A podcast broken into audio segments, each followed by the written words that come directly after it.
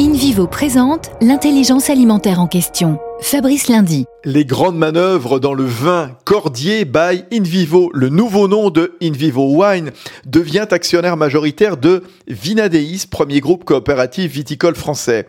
Thierry Blandinière, vous êtes le directeur général de InVivo. Un géant est né donc.